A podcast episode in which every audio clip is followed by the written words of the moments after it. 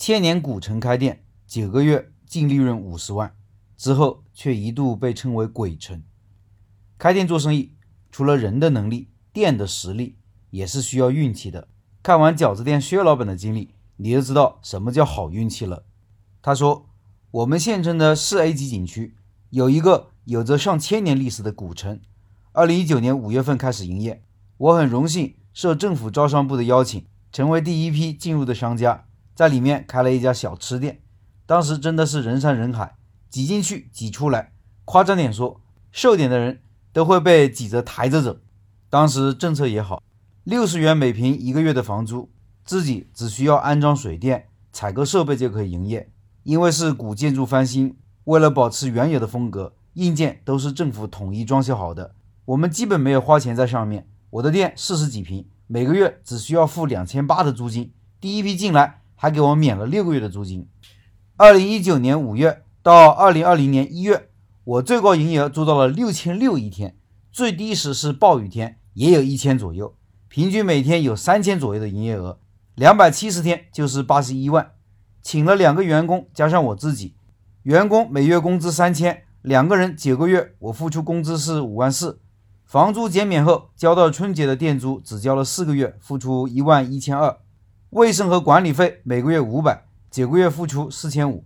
我的产品毛利大概百分之六十五左右，原材料成本就是二十五万左右，水电费每个月两千，就是一万八，不需要做广告推广和其他的费用，算一算，我这九个月净利润超过五十万。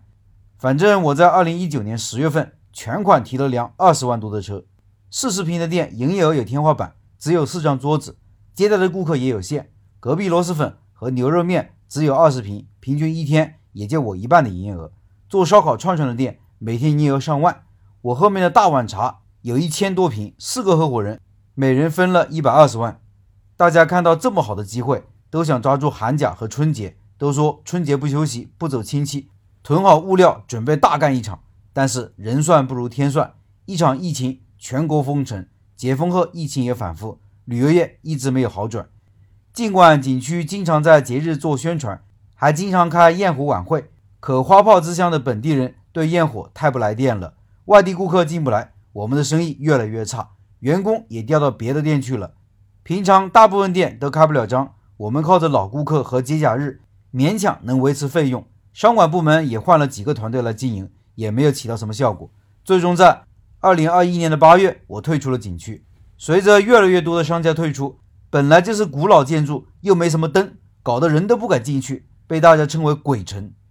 可能是因为古建筑好做背景吧。这两年去古城做直播的人越来越多。之前火爆的现象虽然现在看不到，但千年古城还是有周边一些网红达人前来打卡，反倒成了一个风景。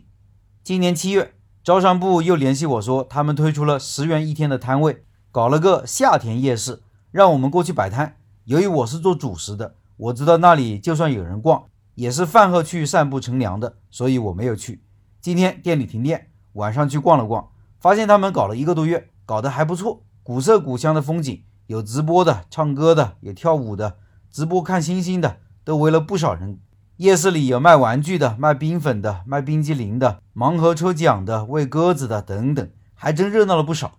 十元一天的摊位费，随便卖点冰水呀、雪糕啊。一天也有个两三百的收入，摊主没什么压力，也给古城带来了不一样的氛围。看来运营团队还是下了一些功夫的。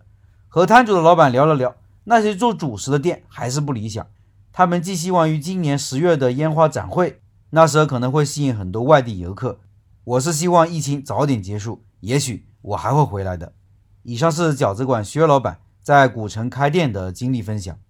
另外，八月份的拜师学艺项目。是薛老板的东北饺子，感兴趣老板扫下面的二维码进入直播交流群，和薛老板直接交流。音频下方有二维码。